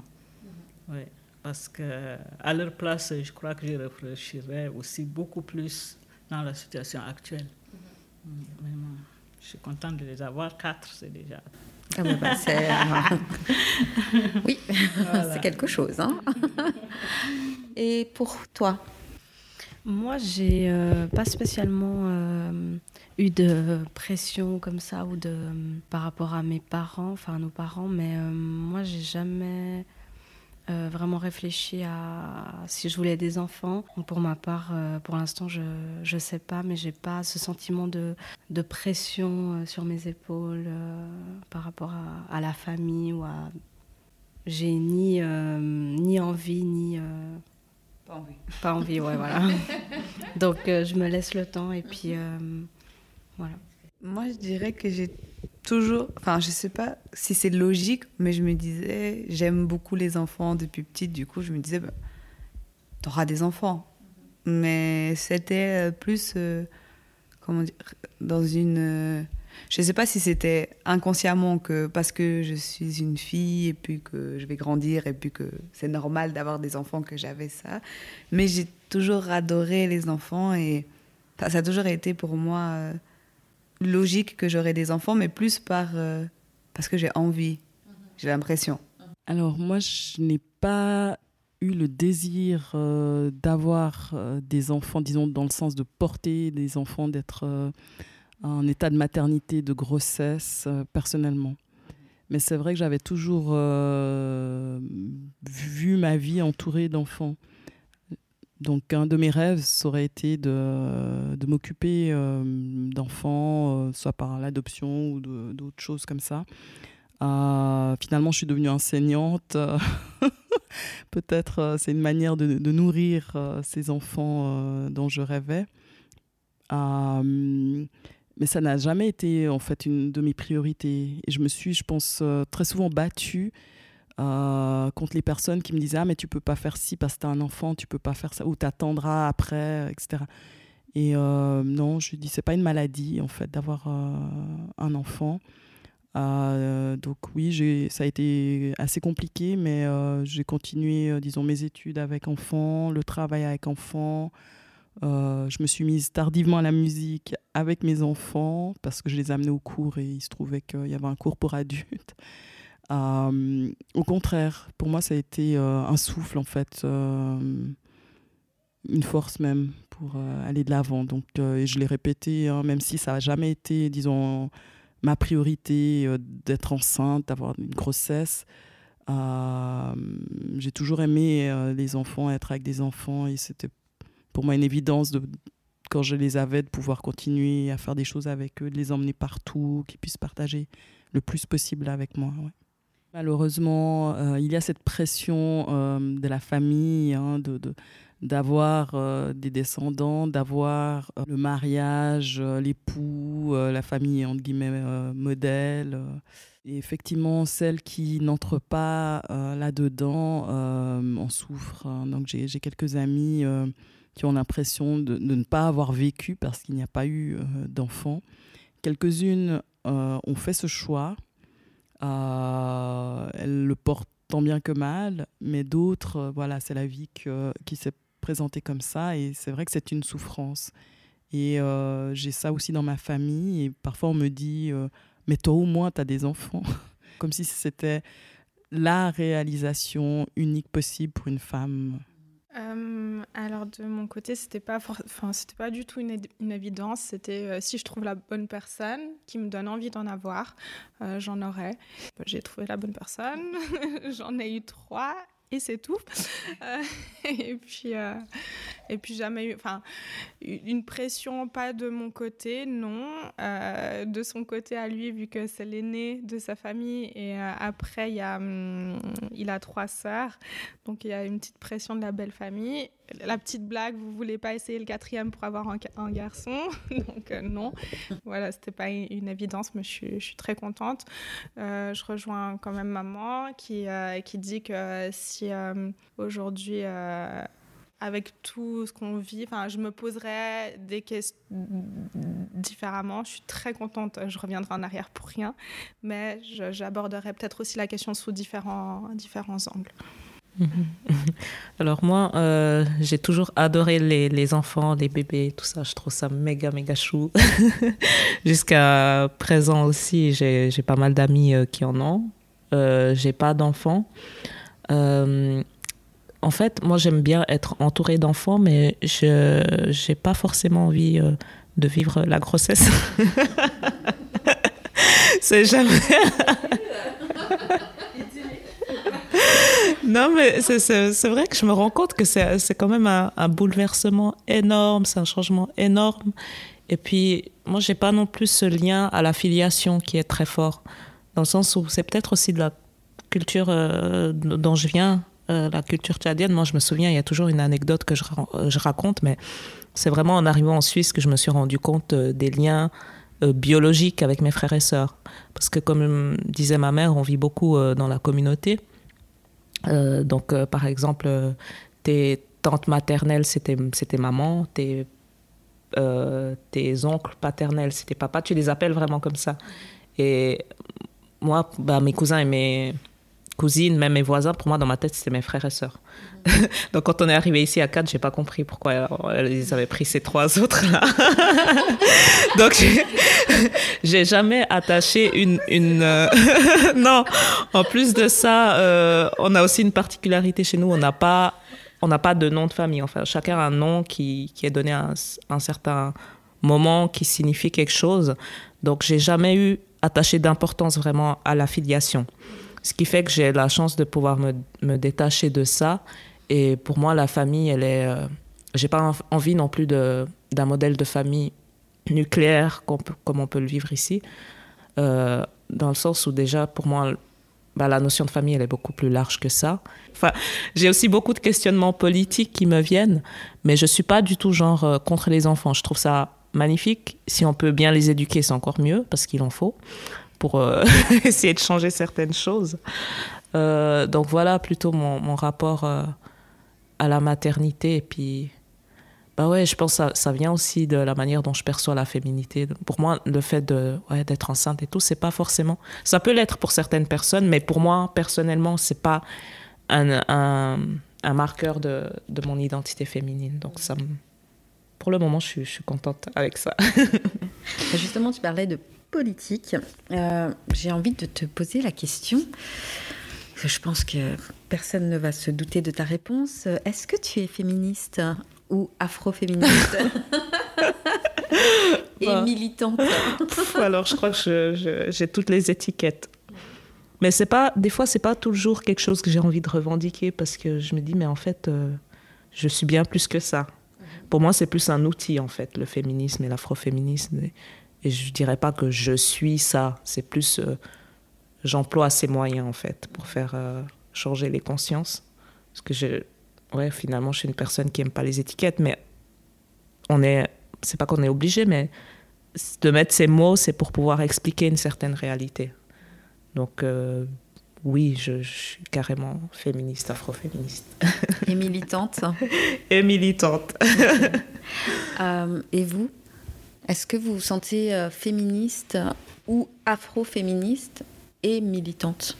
En tout cas, pour ma part, euh, féministe, oui. Euh, mais c'est venu euh, il n'y a pas si longtemps que ça, parce que je ne me, je me posais pas vraiment la question euh, il y a quelques années. Donc, féministe, oui. Et euh, mais je pense que c'est surtout lié euh, à mon métier. A vraiment euh, beaucoup trop de différences entre les femmes et les hommes encore aujourd'hui dans la cuisine. Et j'ai l'impression que ça évolue pas. du coup, et encore plus en tant que femme noire.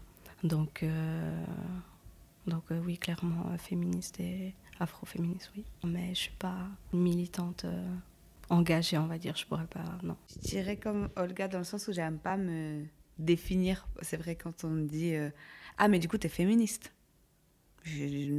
Non, je suis une femme, oui, qui doit se faire entendre. Et du coup, ça, c'est plus un outil où on doit dire que je suis féministe, mais c'est plus quelque chose qu'on utilise pour pouvoir euh, parler de certaines problématiques et de c'est plus comment dire je pourrais pas dire bah, je suis pas féministe parce que ce serait aller contre tout ce qu'on essaye de changer et du coup c'est un peu une étiquette de comment dire j'ai l'impression que c'est un peu péjoratif comment les gens l'utilisent de manière générale et du coup pour moi ce qu'on cherche à atteindre par le féminisme c'est très positif. Du coup des fois c'est un peu ambivalent de comment on se se, oui, comment on est perçu et les termes qu'on utilise, parce que souvent ça va être catégorisé. Il y a une pression derrière. Ouais, t'es féministe ou t'es afroféministe ou t'es militantisme, donc t'es extrême. Et puis, enfin, des fois, je trouve c'est un peu fermé dans les.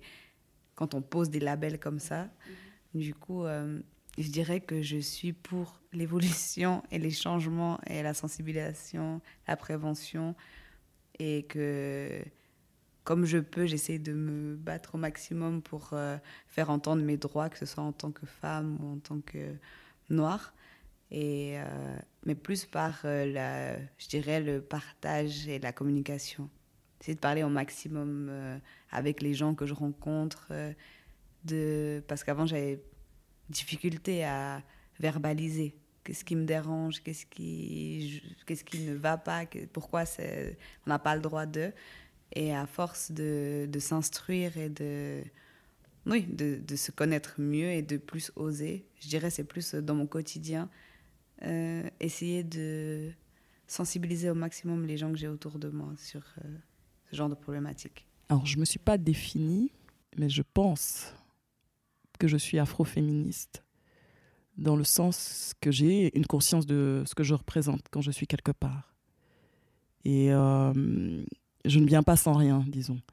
Donc même si euh, je dois ou j'ai comme tâche de euh, défendre ou de porter la parole euh, dans notre groupe, quand je me tiens, je me tiens toujours en tant que femme noire. Et j'ai dans ma tête, je ne suis pas seule. Voilà. Il y a mes ancêtres. alors je suis quelqu'un d'assez spirituel et croyante. Donc, euh, c'est vrai qu'ils sont là pour moi et que je ne me présente pas euh, livrée à moi-même, en fait, dans ce que je fais. Euh, militante, oui, parce que j'ai pris la parole à Berne lors de la session des femmes et je représentais les familles monoparentales dans ce cadre-là. Et c'est vrai que ça demande un engagement, en fait. Donc de prendre du temps, d'être à l'écoute et de vouloir euh, poser des actes afin que les choses puissent changer. Euh, militante aussi parce que j'en ai parlé euh, autour de moi aux jeunes que je côtoie. je leur ai dit pourquoi j'allais à Berne, ce que j'y faisais. j'en ai parlé aussi à mes enfants, aux personnes que je rencontrais. Et c'est vrai que tout d'un coup, ça ouvre des discussions, ça ouvre des, des portes. Alors, bah, je suis clairement pour l'élévation euh, de la femme et euh, de la femme afro. Euh, je me suis jamais posé la question de si je suis féministe ou pas, mais je pense qu'au vu des discours que je tiens et de la ferveur parfois qui m'anime quand j'en parle, oui, je suis, je suis féministe et afro-féministe parmi d'autres choses aussi qui me définissent. Euh, et puis non, je ne suis pas euh, militante euh, engagée. Mhm. Aujourd'hui, en tout cas. je ne sais vraiment pas répondre à cette question. On me le fait savoir souvent que, que je suis féministe, mais pour moi, c'est juste que je me défends. Oui, je défends les autres j'essaie de faire valoir mes droits, c'est tout. Pour moi, euh, si je suis féministe, euh, j'en sais rien. Mais je vois très souvent quand je repars au Tchad qu'il y a un petit conflit dans la famille, on me réserve toujours la place de régler, alors que cette place-là revient souvent euh, plutôt au mal là-bas. Mais ça m'a fait tiquer que voilà, j'arrive à un tout petit peu imposer le droit de la femme que euh, je représente auprès de la famille. Et j'essaie de faire savoir à mes sœurs que vous pouvez, si, ça ne va pas, hausser aussi le ton, ne pas. Et elles me, disent que non, mais nous ne sommes pas toi, toi tu as une manière. Et, c'est là où je me rends compte que peut-être que je suis vraiment féministe. mais je ne réalise pas. Pour moi, c'était, c'était euh, normal, évident. Qu'est-ce que vous pensez de la sororité en général et en particulier entre femmes noires? Est-ce que c'est quelque chose que vous vivez? Oui, clairement, moi je pense que c'est quelque chose que ces dernières années j'ai un peu découvert avec joie parce que bah, j'étais souvent un peu euh, la, femme, la seule euh, fille, euh, femme noire dans un environnement. Et puis du coup, bah, il y avait ce truc de quand il y avait une, autre femme noire, tout d'un coup on se rendait compte, ah bah tiens, on a vécu les mêmes trucs. Donc forcément, même inconsciemment, ça nous rapproche. Et je me souviens la première fois où il y avait une deuxième personne noire dans la classe, bah, tout le temps, même instinctivement, on se mettait à côté en fait. et puis du coup, on voyait qu'on avait des choses en commun. Même si je tiens à dire quand même que bah, on peut être euh, deux personnes noires et totalement euh, différentes, mais on a quand même ce vécu qui se rejoint dans, le, dans les expériences par rapport, euh, bah, par rapport au racisme ou, à des discriminations qu'on a pu vivre. Et bah, moi, j'ai rencontré dans cette, ce parcours de, de lutte, de sensibilisation, bah, d'autres personnes avec qui je peux faire cette lutte ensemble, donc ça aide. ça aide de se dire qu'on n'est pas seul, ça, ça aide aussi de se dire qu'on a ouais, certains, certaines choses similaires euh, sur lesquelles on peut parler euh, de manière libre sans se sentir euh, jugé. Puis c'est pour ça que je trouve assez important d'avoir des espaces, bah, comme on a là maintenant aussi. Je trouve qu'on se sent plus à l'aise en fait d'être soi-même, de s'exprimer. Je suis fille unique. Du coup, je suis assez euh, j'ai pas trop euh, d'attache ou euh, ce besoin, ou j'avais pas trop ce besoin d'être entourée. Enfin, je, je, ne pensais pas l'avoir. Et puis, en fait, euh, là, ce qui me vient, c'est que bah, dans le cadre du projet que, que j'ai, en fait, j'avais enfin, j'ai un projet voilà, annexe. Et puis, j'avais besoin d'aide et j'avais vu un réseau de femmes entrepreneurs, en fait. Euh, donc, je suis allée regarder leur site internet et puis euh, j'ai vu, il y a toutes les photos. Et là, bah, j'ai vu, je sais pas, sur 40 personnes, bah, 3, 3 noirs.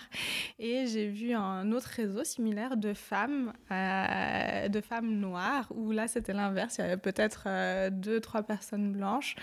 Et euh, je les ai contactées en fait parce que du coup je me suis plus identifiée à ce réseau-là et euh, finalement, je me suis rendu compte que j'ai besoin d'être entourée par des personnes qui me ressemblent et leur parcours euh, vont me motiver.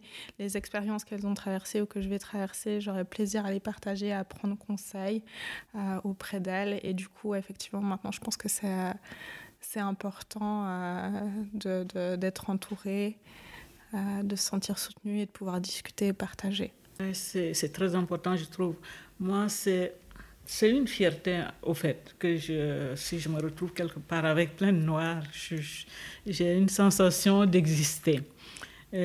donc, je travaille à, l'Office fédéral de la statistique, c'est, une grosse boîte. Donc, chaque mois, euh, il y a toujours des, des, des nouveaux employés et ceux qui partent chaque mois que la liste arrive, spontanément, je regarde la photo s'il n'y avait pas de noirs. S'il y a deux noirs, j'étais toute contente et je regarde aussi les départs. Je dis, putain, qu'est-ce qui... qui part pour nous Même si je ne suis pas en contact avec eux, pour moi, il faut qu'il y ait au moins deux noirs parmi les 20 têtes que je vois. Et ça me donne juste une fierté. je ne sais même pas pourquoi. Mais voilà, c'est important, c'est très très important. Quelles sont pour vous euh, des femmes noires inspirantes pour moi, c'est facile. Elle est à côté de moi. non, euh, mais c'est sûr, maman. Mais j'en ai beaucoup. Je pense euh, ma mère, mes mamans, comme on dit chez nous. Et puis, sinon, qui. Ben, moi, j'ai pas trop ce truc d'avoir des, enfin, des, des, idoles parce que j'admire justement beaucoup les personnes qui m'entourent, en fait. Parce que des personnes dont je peux voir le, leur combat euh, quotidien ou comme ça, ou alors des personnages euh, de livres, après bah, des grandes figures historiques dont j'ai lu les biographies à travers des, livres. Euh, Rosa Parks, que je trouve ouais, qui m'inspire beaucoup dans le sens où d'oser pouvoir dire euh, non comme ça, de et puis ouais, de, de s'affirmer, de, de connaître ses droits et de les revendiquer, ça c'est quelque chose qui me parle. Rosa Parks, comme elle dit, mais à vrai dire, j'ai beaucoup plus, plutôt des, personnalités masculines, moi. J'aime beaucoup plus euh, Sankara en tant qu'homme politique africain et féministe, parce que je trouve que Sankara est un homme, c'est un féministe c'est un modèle que je, souhaite avoir comme, comme femme, mais il est homme, mais c'est pas grave, c'est le modèle. C'est le premier euh, président africain à, à, lutter pour le développement de la femme. En ce temps-là, c'est rare. Et dans son gouvernement, sur les 25 ministres, il y avait 5 femmes. Alors que de voilà, c'est très très très rare. Donc c'est celui-là que je trouve que c'est une personnalité qui, m'inspire, mais vraiment. Bon, bah, notre mère, forcément, je pense.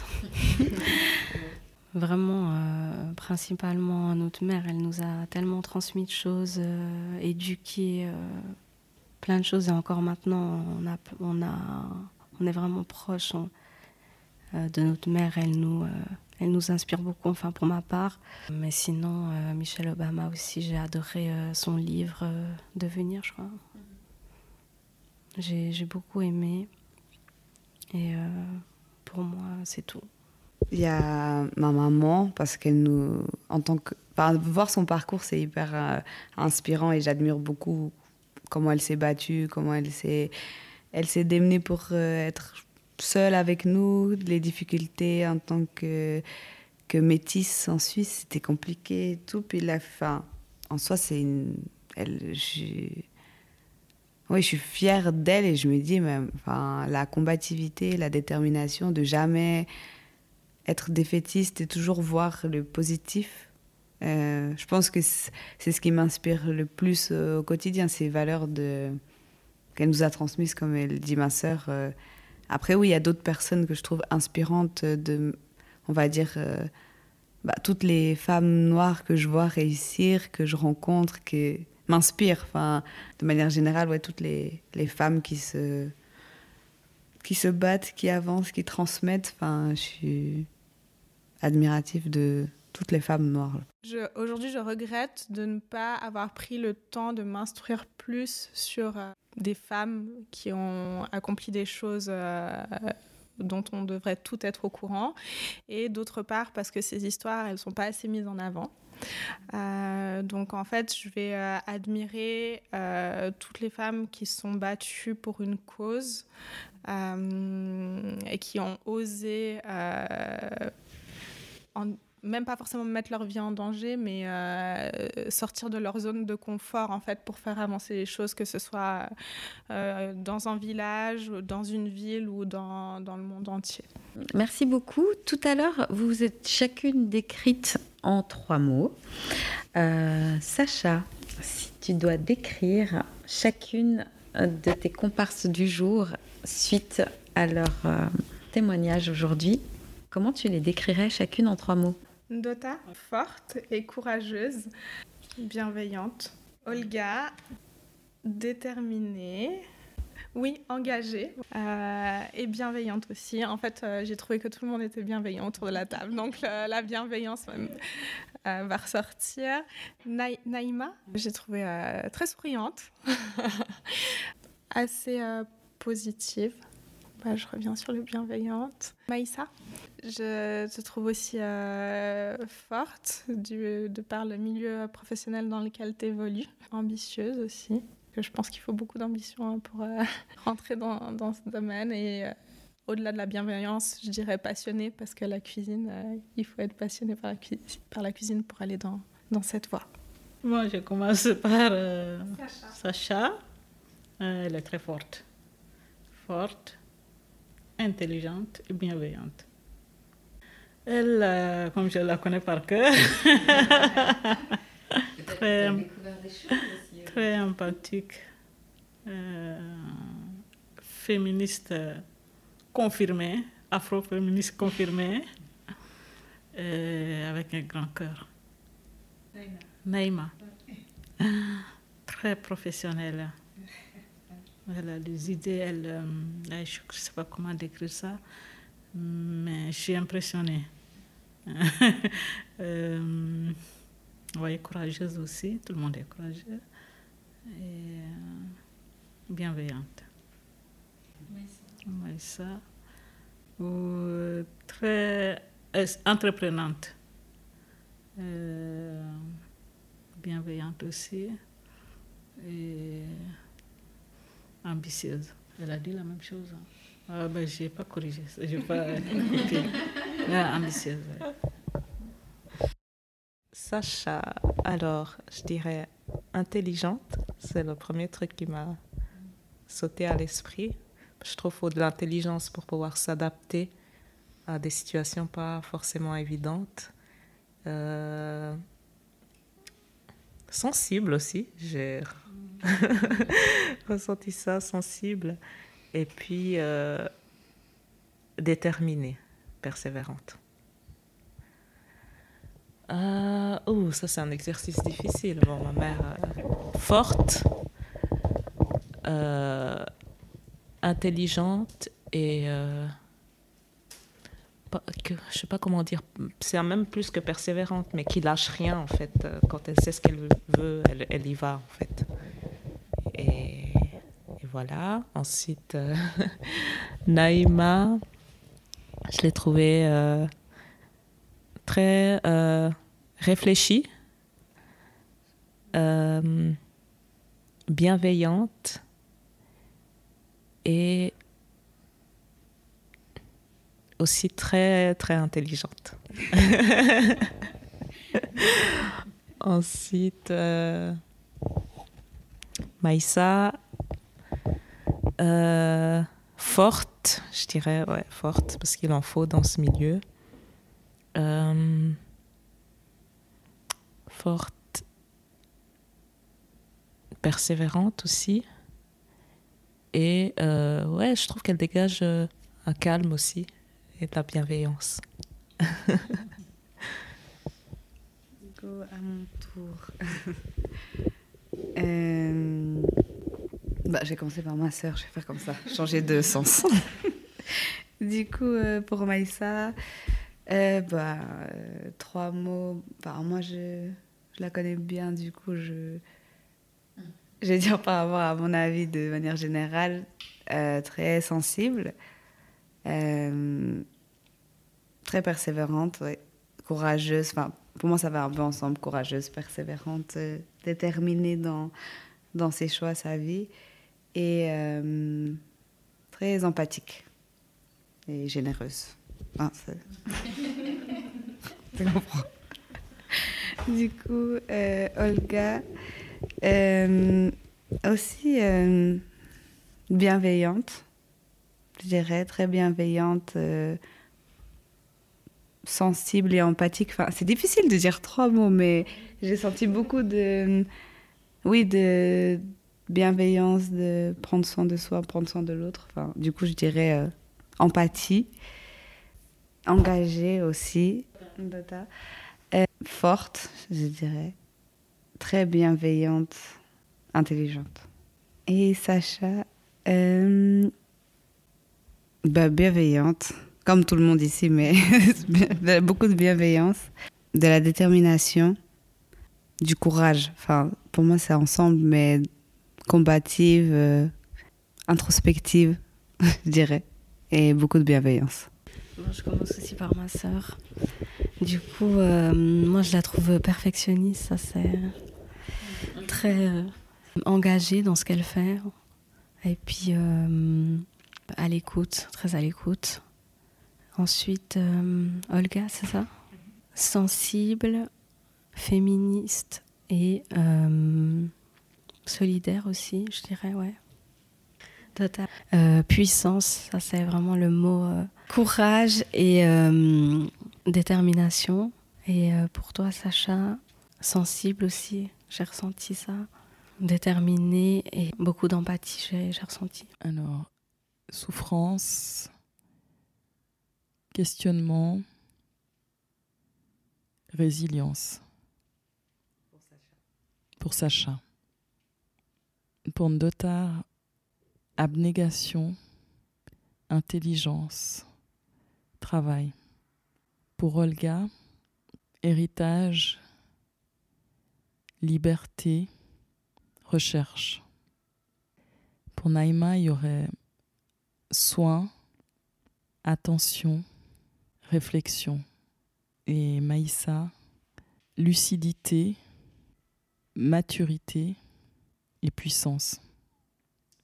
Merci beaucoup. On passe à la séquence reco. La séquence reco, c'est trois lieux que vous aimez pour bien manger, la culture et vous détendre ou vous ressourcer. Euh, d'habitude, la séquence reco, c'est pour partout dans le monde, mais comme c'est pour le festival Black Helvetia, on va rester en Suisse. Donc, quels sont tes trois lieux, Sacha? Alors, pour bien manger, un restaurant qui s'appelle Chez Francine à Cordier-sur-Vevey à côté du parc euh, Charlie Chaplin. Euh, tout est très bon, mais je recommande euh, l'entrecôte. pour la culture, bah, le musée olympique à Ouchy. très joli, très intéressant. Et puis aussi culture et pour se ressourcer, balade dans le laveau avec une vue qui est magnifique et un petit verre de vin, pourquoi pas.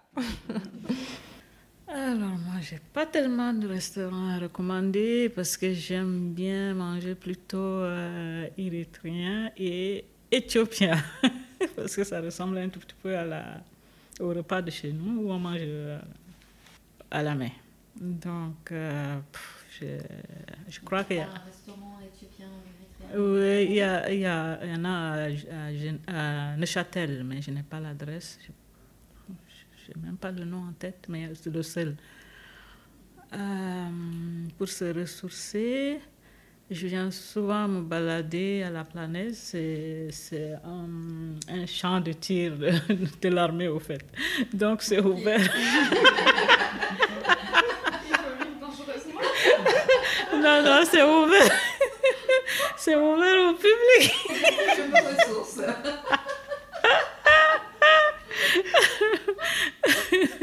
non, mais c'était pas là tout le temps. Donc, il y a des. il y a des... Dans la soirée, tu peux te balader, puis te ressourcer. Je lis aussi là-bas. Je sais que ça les fait rire, mais voilà, c'est la réalité. c'est la réalité, je vais souvent là. Euh, la culture, j'aime lire, donc moi, c'est plutôt la, les bibliothèques. Et, euh, je viens souvent au salon de livres, donc euh, voilà, c'est la lecture. Alors, mes, mes, trois lieux. Alors, je suis gruyérienne, j'ai grandi en Gruyère, donc je vous invite toutes et tous qui écoutiez à aller euh, en Gruyère manger au restaurant Le Fribourgeois. Donc, vous y goûterez de la cuisine suisse traditionnelle, donc euh, fromage, choses de brasserie. Et vous y verrez un des rares orchestrions qui fonctionne encore dans un lieu public en Suisse. Euh, pour se relaxer, il y a les bains de Charmey, pas très loin de Gruyère. Et puis pour euh, ce qui est de la culture, vous pouvez rester dans la région pour ceux qui aiment la nature. Autrement, j'aime beaucoup la Fondation Beyeler à, à, Bâle. Voilà. Alors, euh, pour manger chez ma mère. Mais oui, c'est là où on mange, pour moi, c'est la meilleure nourriture du monde.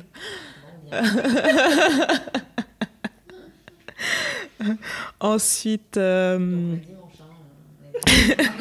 je peux pas donner l'adresse par contre. Ensuite, euh, euh, qu'est-ce qu'on avait dit? Un lieu pour la culture. Oui, il y en a beaucoup parce que moi je suis, je suis très friande de culture. Euh, mais j'aime beaucoup le centre d'art contemporain Pascal à Bienne. Et puis, euh, j'aime bien le centre Paul Clé aussi euh, à Berne, parce que j'ai eu l'occasion d'y travailler aussi.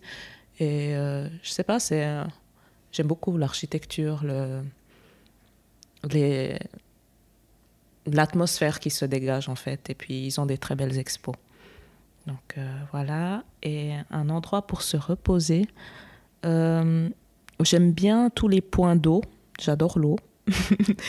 donc des balades au bord du lac, euh, les gorges Euh, souvent, si j'ai du temps, j'essaie de découvrir des lieux où il y a, de l'eau. Le- L'eau, c'est mon truc. voilà. Euh, un lieu où manger. Euh, je, dirais, dis aussi souvent à la maison parce que j'ai en termes de j'ai pas un restaurant comme ça où je suis si on reste en Suisse j'ai du mal là à trouver un lieu donc je dirais chez moi ou chez ma sœur. Bah, moi tous les lieux culturels où je peux danser où il y a de la danse où il y a des événements des workshops j'y vais. Mais du coup ce serait plus des locaux des écoles de danse euh, ouvertes au public.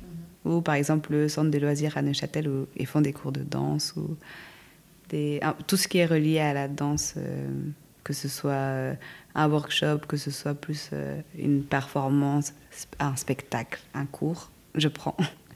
Et puis pour me ressourcer, euh, j'aime beaucoup marcher aussi, tout ce qui est gorge, marcher dans la montagne, du coup un lieu qui est qui peut être beau. Il y a à Grand Montana pas mal de petits bis, des petites gorges. très mignons. Et c'est ressourçant.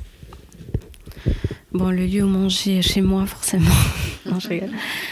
Non, mais j'adore, euh, ouais, j'adore vraiment cuisiner. Donc, euh, quand on est euh, cuisinière, c'est difficile après d'aller manger dehors.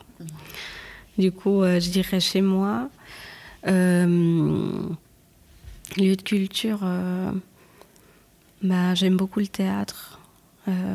J'en fais aussi de l'impro. Du coup, je dirais euh, pièce de théâtre euh, sur Lausanne ou Neuchâtel. Et puis, euh, où se ressourcer, euh, bah, j'aime bien voyager. Et euh, ouais, voyager seul aussi, euh, j'aime bien, ouais. Merci pour cet échange enrichissant. J'espère vous retrouver prochainement autour de la table rose pour un autre sujet. Et euh, je vous dis à bientôt. Merci. Merci, à bientôt. Pour soutenir le podcast, en plus des 5 étoiles et de vos commentaires positifs et bienveillants, vous pouvez utiliser le lien PayPal que vous trouverez dans les infos et faire le don que vous voudrez. Cela m'aidera pour les frais de matériel et d'hébergement du podcast. Et comme toujours, vous aurez ma gratitude éternelle. Merci d'avoir écouté ce nouvel épisode de Autour de la table rose. Pour me soutenir dans ce projet, laissez des commentaires trop sympas et bienveillants sur vos applications de podcast préférées. Pensez à cliquer sur toutes les petites étoiles, en particulier sur Apple Podcast, il y en a 5, et à le partager dans tous vos réseaux. Et surtout, abonnez-vous afin d'être alerté lors des nouveaux épisodes. En retour, vous aurez ma reconnaissance éternelle. Retrouvez autour de la table rose sur Instagram, Facebook et Twitter pour y déposer vos commentaires et même pour y proposer des sujets. Je me réjouis de vous lire et je vous dis à tantôt.